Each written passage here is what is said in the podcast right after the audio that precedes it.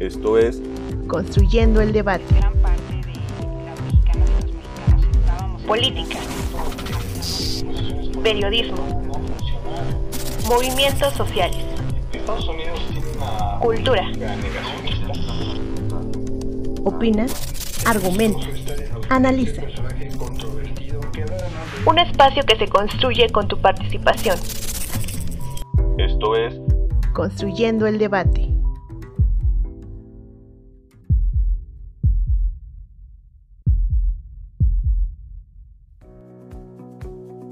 Con el año nuevo, además de las uvas y los buenos deseos, surgen varias incógnitas respecto a las proyecciones políticas, económicas y sociales que se realizan a nivel nacional y mundial.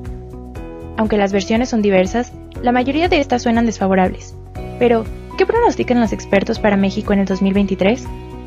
Para este año, economistas de nuestro país aseguran que la inflación subyacente será del 5%, mientras que para 2024 el pronóstico se mantuvo sin cambios en un 4%.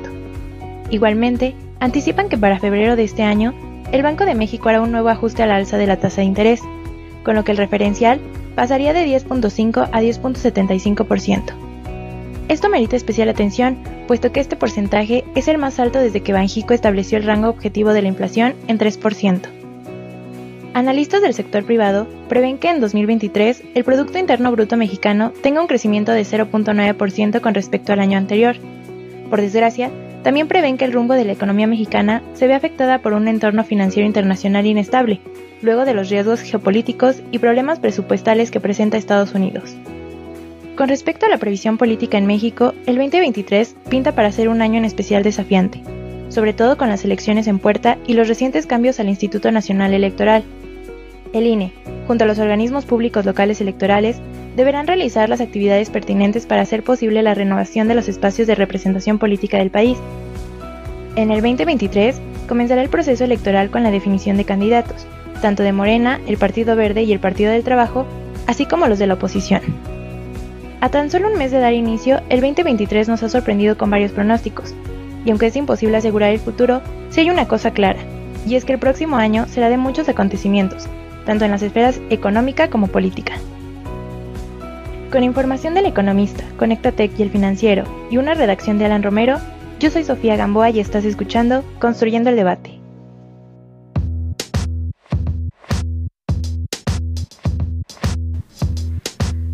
Muy buenas noches, les saluda Mariel Cabello. Esto es Construyendo el Debate, el podcast de la Facultad de Ciencias Políticas y Sociales que podrán escuchar todos los lunes en punto de las 8 de la noche por nuestro canal de YouTube y en Spotify nos encuentran como Construyendo el Debate. Recuerden que nos pueden seguir en Instagram y en Facebook donde pueden hacernos llegar todas sus dudas, preguntas, comentarios y sugerencias sobre los temas que quieren que abordemos en posteriores episodios. En Facebook nos encuentran como Construyendo el Debate y en Instagram como Construyendo-Debate. En el episodio de esta noche hablaremos sobre Proyección Sociopolítica México 2023, segunda parte y para ello entrevistaremos a la doctora Andrea Samaniego. Se encuentra adscrita al Centro de Estudios de Ciencias de la Comunicación. Sus líneas de investigación son análisis del discurso político, teoría del Estado, globalización y debates contemporáneos, presidencialismo mexicano y feminismo y sus debates contemporáneos. Doctora Andrea, muy buenas noches, gracias por estar con nosotros en un episodio de Construyendo el Debate. La primera pregunta, doctora, es ¿cuál es el panorama político que podemos esperar para México siendo el 2023 la antesala de las elecciones del 2024?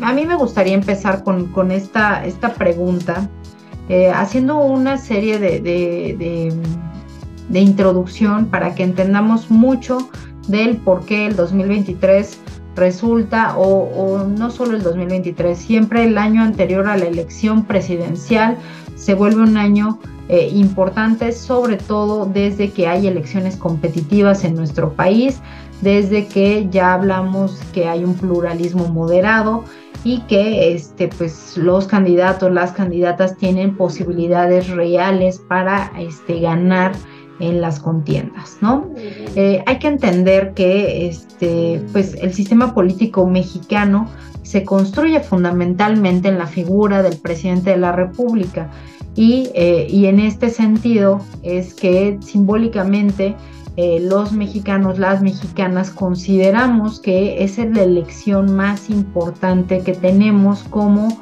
eh, Estado-nación, ¿no?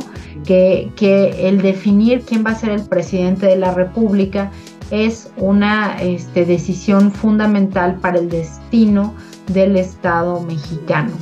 Esto es de llamar la atención porque hay otras, otros estados-nación que más bien se, abocan sobre todo a la elección legislativa, porque pues ellos son los que tienen las capacidades para modificar las leyes.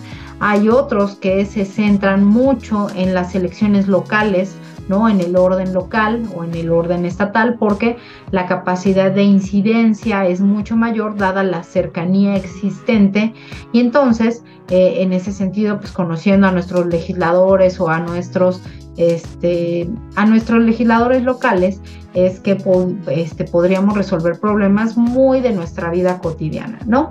No así ocurre en el caso del Estado mexicano y esto se debe en parte a la figura, este, como les comento, del presidente de la República, ¿no?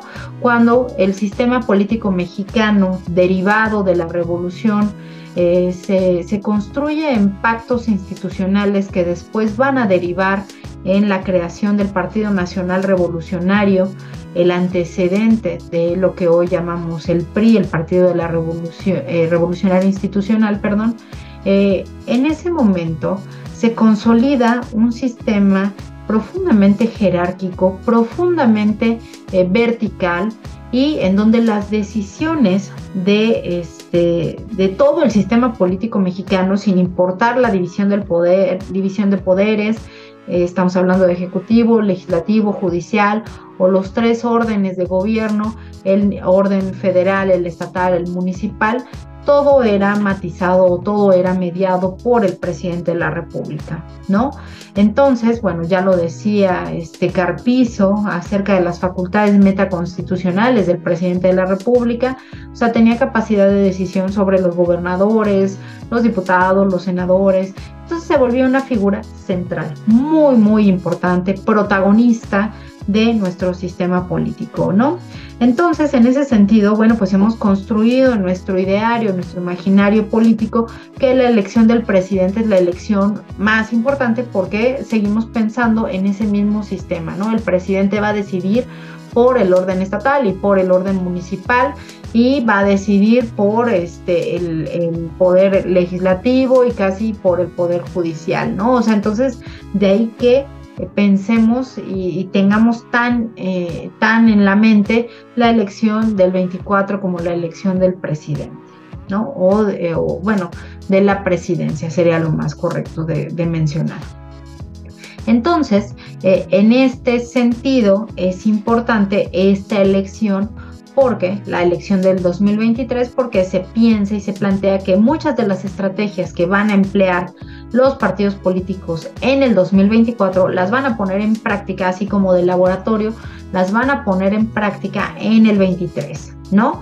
Y eh, bueno, esto es, es así porque dicen, este, quieren probar efectivamente a ver qué cosas funcionan y qué, este, y qué cosas no funcionan o qué cosas hay que modificar.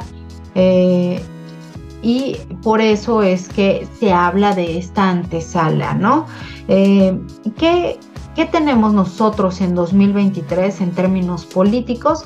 Bueno, tenemos dos elecciones particularmente, que son la elección del Estado de Coahuila y la elección del Estado de México. Me voy a ir primero con la del Estado de Coahuila y ya después hablaré este, de la eh, elección del Estado de México, ¿no? Eh, entonces, eh, en la elección de Coahuila, tenemos o tuvimos una situación muy particular y es, este, pues pareciera la fractura del partido ahora gobernante, que es este, el partido de Morena, ¿no? ¿Y por qué hablo de, una fractura? Pues porque este, eh, bueno, producto de, la autonomía de los partidos políticos y de sus decisiones al interior, eh, Morena decide siempre que, este, que va, va a, ¿cómo decirles? Va a, decidir quién va a ser el que va a contender en la elección, en, las elecciones de gubernatura, sobre todo, eh, vía una encuesta, ¿no? Y con, eh, hacen la encuesta y a partir de la encuesta este, deciden que el, que el candidato de Morena va a ser este, Armando Guadiana, ¿no? Eh, y, eh, y, esto generó molestia al interior de Morena, o sea, en varios grupos al interior de Morena y había varios candidatos y el, en particular Ricardo Mejía decide que no va a respetar o, no va a atender este, esta encuesta y se lanza como candidato, pero por el Partido del Trabajo, ¿no? Esto eh, pues tiene una consecuencia, una primer consecuencia y es pues que, que hay una decisión al interior de Morena. Recordemos que no es la primera vez que se cuestiona este método de las encuestas. Recuerden, por ejemplo, que en el caso de Oaxaca, este, Susana Harp cuestionó fuertemente el resultado en donde no fue favorecida y en este caso, pero no se lanzó como candidata. En este caso sí se está lanzando Ricardo Mejía, que fue el segundo en la encuesta, o sea, en la encuesta queda eh, Guadiana como primer lugar y Ricardo Mejía como segundo. Eh, este segundo lugar este, se lanza por el, por el Partido del Trabajo y renuncia además al gobierno de la República, ¿no? Entonces se ve que fue una molestia este, importante, habrá que ver qué pasa si eso tiene una consecuencia, pero sí, entonces se ve que el partido gobernante ahorita tiene dificultades para este, homologar o para conglomerar a todos los distintos grupos que este, conformaron y que se, se aglutinaron en torno a Movimiento de Regeneración Nacional, ¿no? Vamos a ver si Guadiana tiene las posibilidades de ganar o este, si esta división al final resulta en beneficiar sobre todo a Manolo Jiménez, que es el candidato de, este, de la coalición PAN, PRI, PRD, ¿no? Eh, en este caso, en el caso de, Coahuila, eh, hay que decirlo, es, uno es una de las entidades federativas que nunca ha tenido alternancia, siempre ha gobernado eh, el PRI, el Partido Revolucionario Institucional. Entonces vamos a ver si logran este, mantener esa, esa, este, eh, esa gubernatura, aun aunque hay cuestionamientos muy fuertes hacia el, hacia el PRI, a ver si la mantienen o si por otro lado sigue esta oleada guinda que es la oleada de Morena y ganan esta gubernatura, ¿no? Eh, en, segundo lugar, me voy con el caso del Estado de México, porque en el caso del Estado de México, bueno, eh, cobra mucha este, notoriedad, eh, se, llevan mucho los reflectores y eso también forma parte de nuestra, eh, nuestra historia, digamos, y de, la manera en que como Estado mexicano nos hemos conformado somos un Estado profundamente centralista, así como somos un Estado profundamente federalista en el sentido de eh, el presidente de la República, el gobierno federal es al que estamos siempre volteando a ver, pero en particular el gobierno federal al presidente de la República. Somos un Estado profundamente centralista y entonces los estados, las entidades federativas que se encuentran al centro eh, neurálgico, simbólico del país, pues tienen muchos más reflectores y son mucho más este, analizados que los estados que pertenecen o que se encuentran en la frontera norte, en la frontera sur, eh, son estados que no se voltean a ver tanto, ¿no? Entonces la elección del Estado de México, al encontrarse dentro de este centro neurálgico, bueno, pues tiene más relevancia. Y tiene más relevancia además porque es otra de las entidades federativas que no ha tenido alternancia, es otra de las entidades federativas donde siempre ha gobernado el Partido de la Revolución, del Revolucionario Institucional, perdón, y, este, y tiene relevancia porque ahí se asocia el Partido Revolucionario Institucional, se le asocia mucho este, a uno de sus grupos eh, más fuertes, que es el grupo Atlacomulco. Nada más decir que eh, de ese grupo emanó el, el, último presidente de la República, este, Enrique Peña Nieto, emanado del Partido Revolucionario Institucional y está eh, radicado en el Estado de México, ¿no? Entonces, bueno, tiene mucha relevancia para ver si este, este, este grupo en particular y a ver si el PRI eh, en el Estado de México tiene todavía eh, la fuerza que lo caracteriza, ¿no? Eh, tiene relevancia la elección del Estado de México porque la lista nominal de esa entidad federativa es una lista muy, muy, este, es una de las listas más numerosas, ¿no? Representan un número importante de votos y entonces, si estamos pensando nosotros en, en términos de, este, de, una preparación para eh, las, las elecciones de este, del próximo año, pues es importante entonces eh, ver cuántos votos se pueden obtener del Estado de México. O sea, el Estado de México es eh, la entidad federativa con mayor número de votantes del país, ¿no? O con la lista nominal más, este, con más electores del país. Entonces, tener certeza de cuántos votos puede obtener cada uno de los partidos políticos en el Estado de México es importante porque eso les da a ellos cierta certeza o pueden hacer ciertos cálculos de cómo van a ir para la elección del 2024, ¿no? Y, este, y es relevante esta elección porque, bueno, es la segunda ocasión de, parte de este, del partido eh, del gobierno. Eh, tenemos ahorita a Delfina Gómez, que este, que es este, bueno, fue secretaria de Estado, Fue secretaria de Estado en el gobierno federal, fue secretaria de Educación Pública y además es la segunda vez que ella contiende para la, la, gubernatura, que recordemos que en 2017 ella pierde ante Alfredo del Mazo y ahora, bueno, va de nueva cuenta, solo que la situación ha cambiado un tanto, ¿no? Ahora ya es, este, ella pertenece al partido gobernante, ella, este, pues ha estado mucho en los reflectores, ha tenido mucha más publicidad que en ese 2017 y, este, y eh, por, este, por ese lado, este, tenemos a, este, a Delfina Gómez.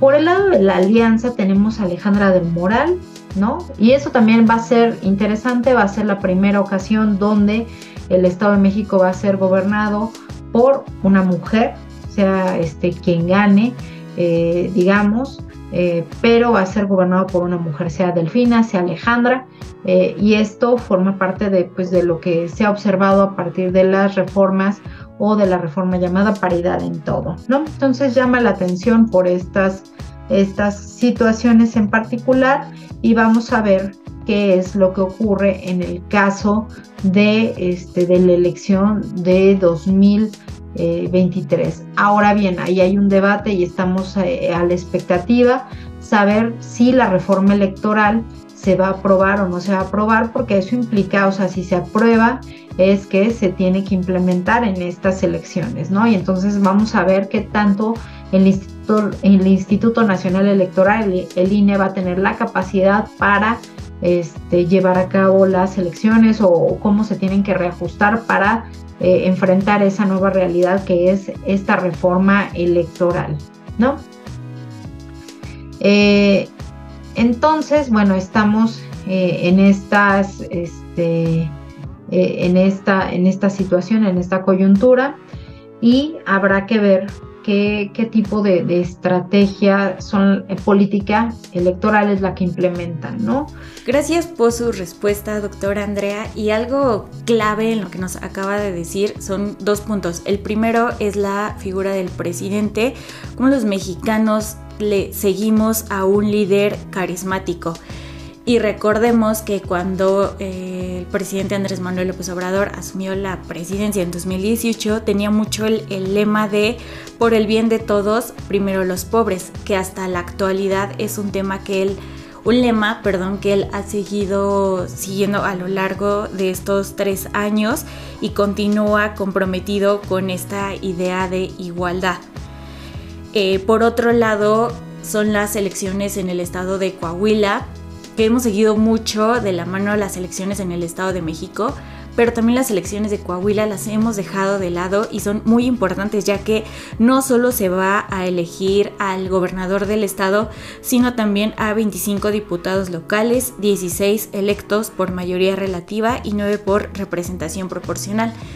Estas son unas elecciones también muy fuertes y muy importantes porque son antesala para las elecciones del 2024 y se va a elegir a gran número de representantes. Y en este punto que nos estaba hablando sobre eh, la salida de Ricardo Mejía del partido de Morena, hay que ponerse a pensar qué tanto impactó la salida de Mejía a Morena, ya que se, eh, con esta salida, pues Morena antes de que saliera Mejía Morena tenía la ventaja, sin embargo cuando salió y se fue al partido del trabajo, pues eh, se fue perdiendo eh, gran parte de los votos y por eso ahora tenemos, van muy parejos. Eh, Armando Guadiana que va de Morena y Manolo Jiménez que va por la coalición PAN, PRI, PRD, van muy parejos con un 41, 43 a 41%. Es muy poca la diferencia que se tiene. Sin embargo, cuando Mejía estaba al frente de Morena y con alianza Partido Verde y Partido del Trabajo, Morena tenía la ventaja del 34% frente a Manolo Jiménez con un 30%. Y en estas mismas encuestas señalaban que los, eh, se prefería más a Mejía sobre un 28% que a Armando Guadiana con un 19% como candidato. Entonces esta salida impactó fuertemente a Morena y va a tener gran repercusión en las elecciones que se vienen en Coahuila. A continuación vamos a nuestra cápsula en el librero. En el librero. Cápsula con la información y reseña de las últimas publicaciones de la Facultad de Ciencias Políticas y Sociales de la UNAM.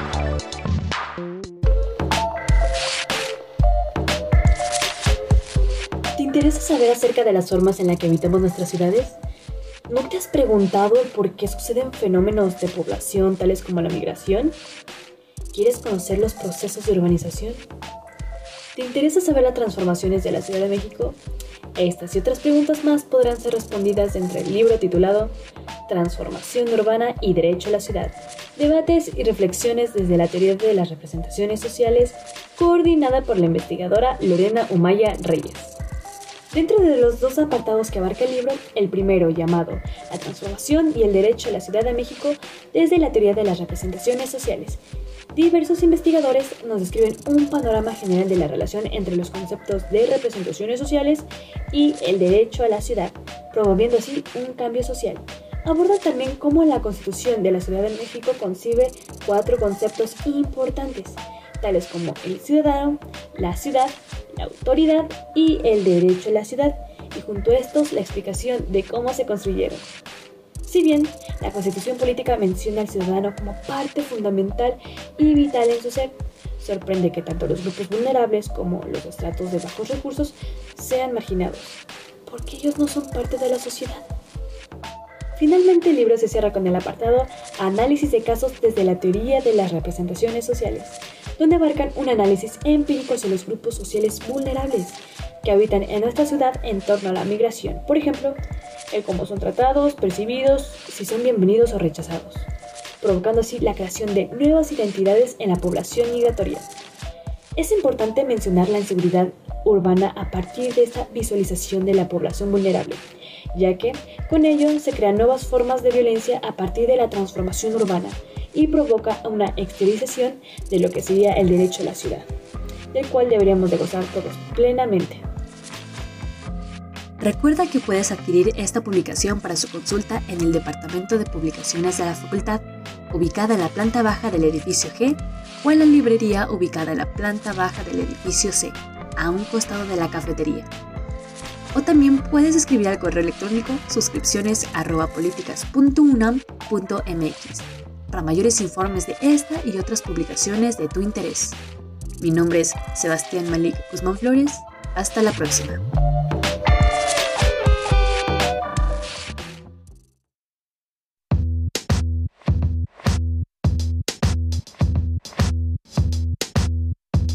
Regresamos a Construyendo el Debate. Les recordamos que este es el podcast de la Facultad de Ciencias Políticas y Sociales y nos pueden estar escuchando en YouTube y en Spotify como Construyendo el Debate. Recuerden que también nos encuentran en Facebook y en Instagram como Construyendo el Debate.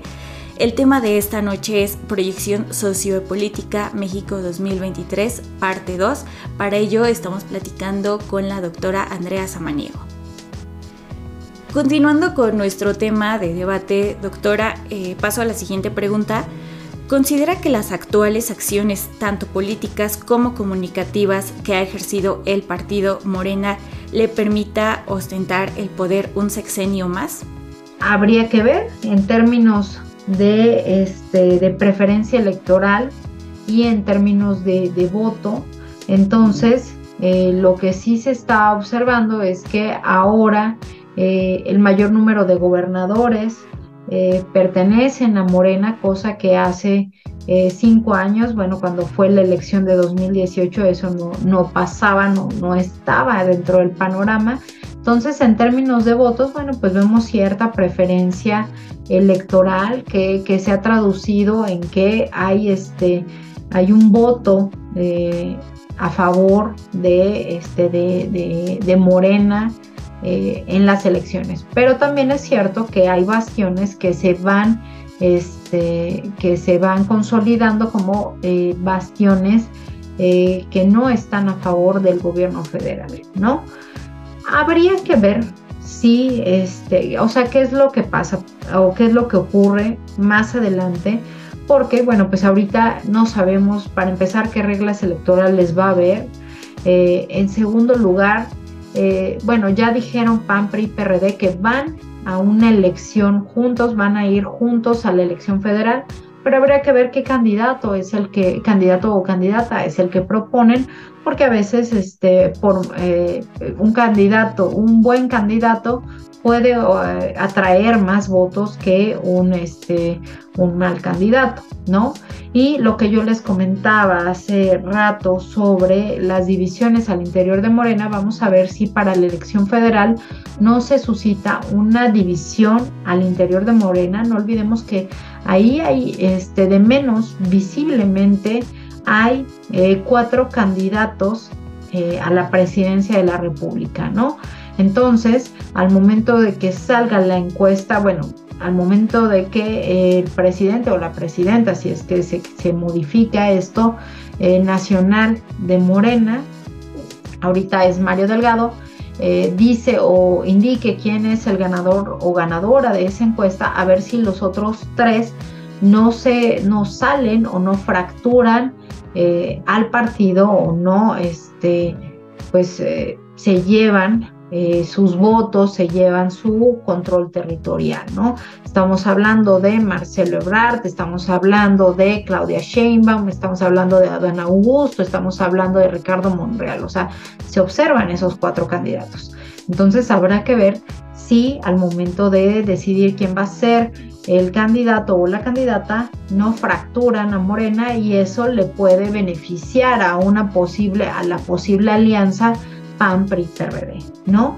Eh, entonces, este, pues todo está ahorita muy eh, en, ciernes, no sabemos quién va a ser, quiénes van a ser eh, los o las candidatas y por lo tanto no sabemos si las estrategias que están implementando o que se está implementando ahorita de Morena en términos políticos y comunicativos les servirá para este, tener la eh, o para eh, ostentar el poder seis años más.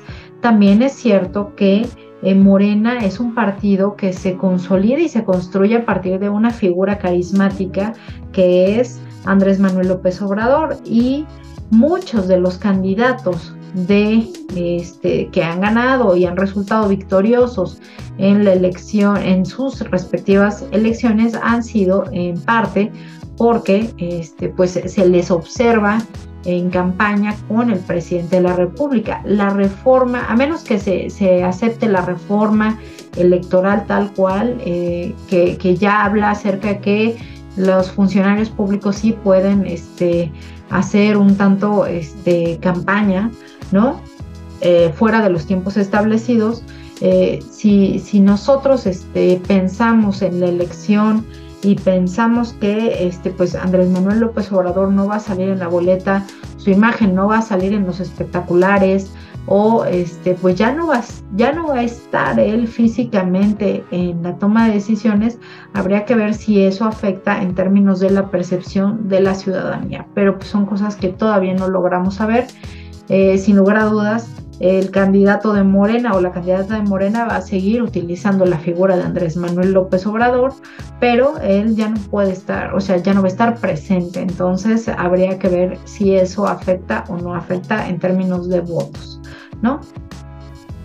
Gracias por su respuesta, doctora Andrea.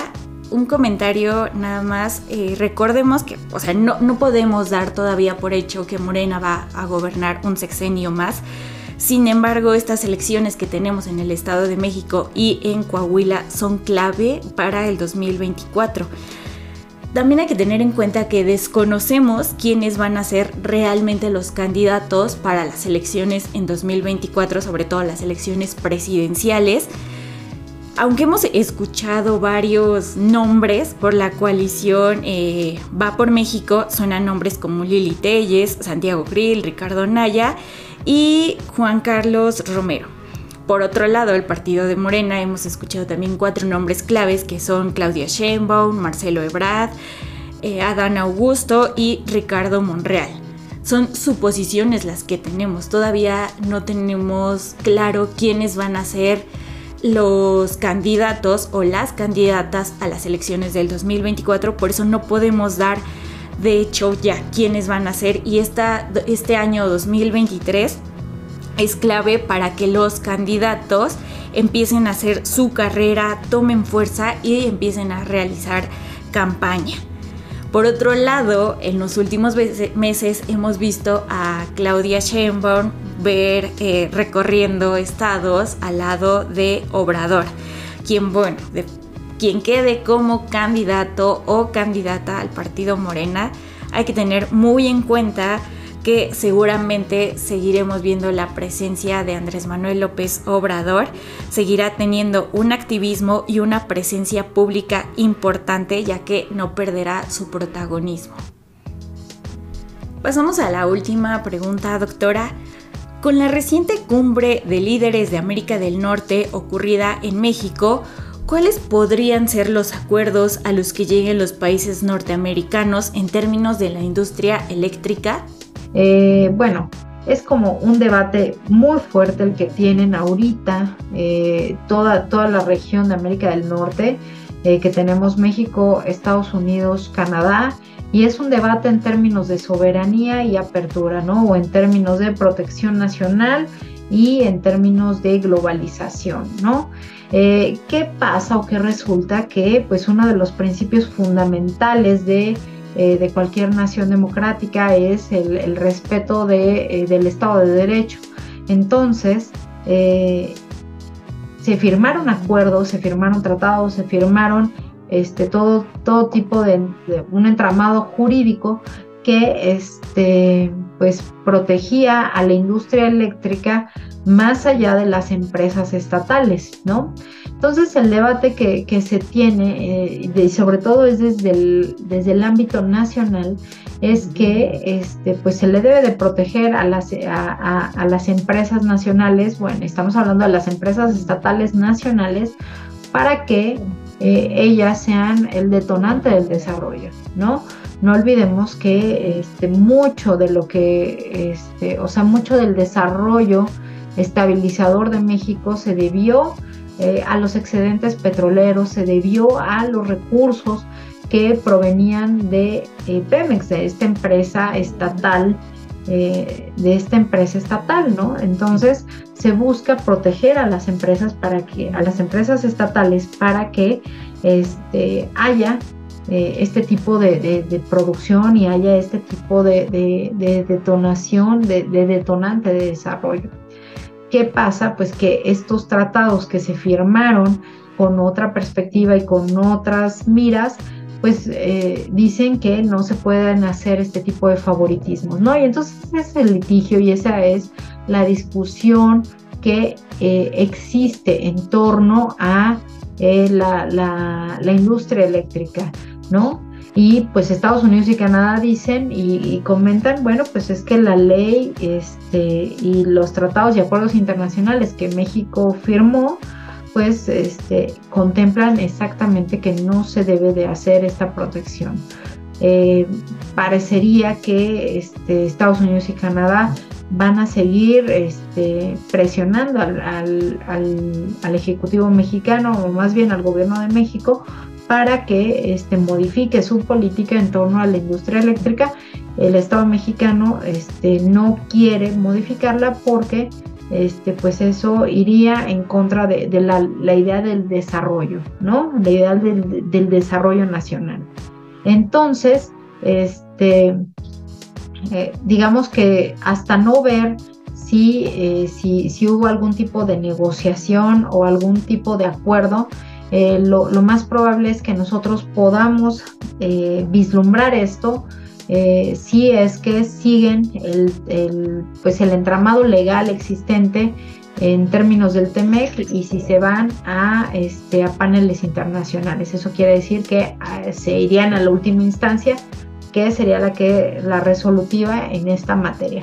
Eso que nos implicaría o que nos diría que no hubo acuerdo en esta, en esta cumbre de líderes de América del Norte y que este, las cosas siguieron por el caos establecido por el propio TEMEC, ¿no? Tendremos que esperar, pero este, en caso de que a México le pusieran sanciones, bueno, pues serían muy costosas y sobre todo irían contra la narrativa del, del actual gobierno y contra eh, esta perspectiva que de, desarrollo o de detonar el desarrollo a partir de las empresas estatales. Habrá que ver qué es lo que pasa, eh, pero este, digamos que ni Canadá ni Estados Unidos eh, tienen intención de ver que sus intereses o los intereses de sus empresas se vean mermados por esta política. Gracias por su respuesta, doctora. Y creo que es importante esto que nos acaba de dar, pero también contextualizar un poco a nuestro público sobre qué es la cumbre de líderes de América del Norte, ya que hablamos de ellas, la industria eléctrica, pero no conocemos el tema. Entonces me permito añadir un comentario rápidamente. Esta cumbre es una plataforma para que agencias y departamentos federales, tanto de Estados Unidos, México y Canadá, se coordinen y colaboren para fomentar la prosperidad regional, crear empleos, promover la inversión y reducir la desigualdad y pobreza en América del Norte.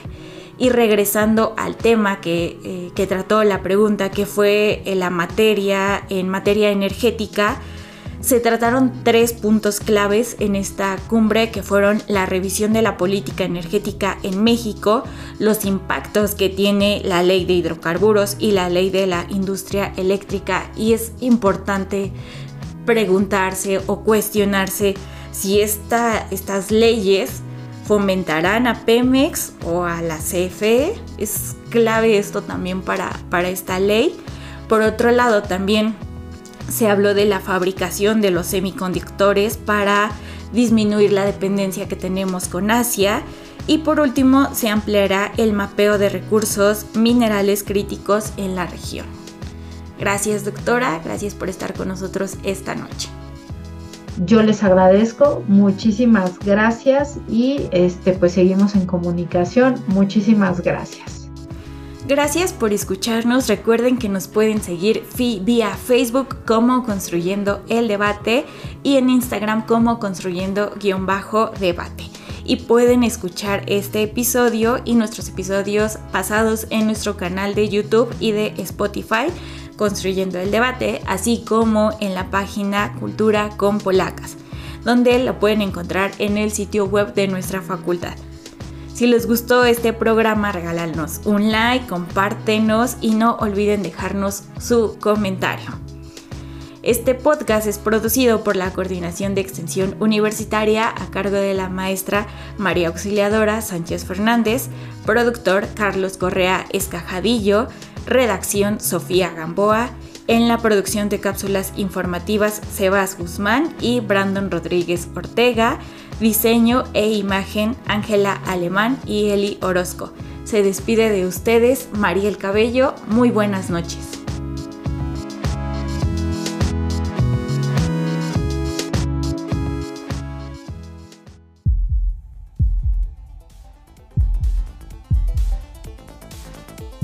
Esto fue Construyendo el debate. política, periodismo, movimientos sociales, Estados Unidos tiene una política cultura, Opina, argumenta, analiza. un espacio que se construye con tu participación. Esto fue Construyendo el debate.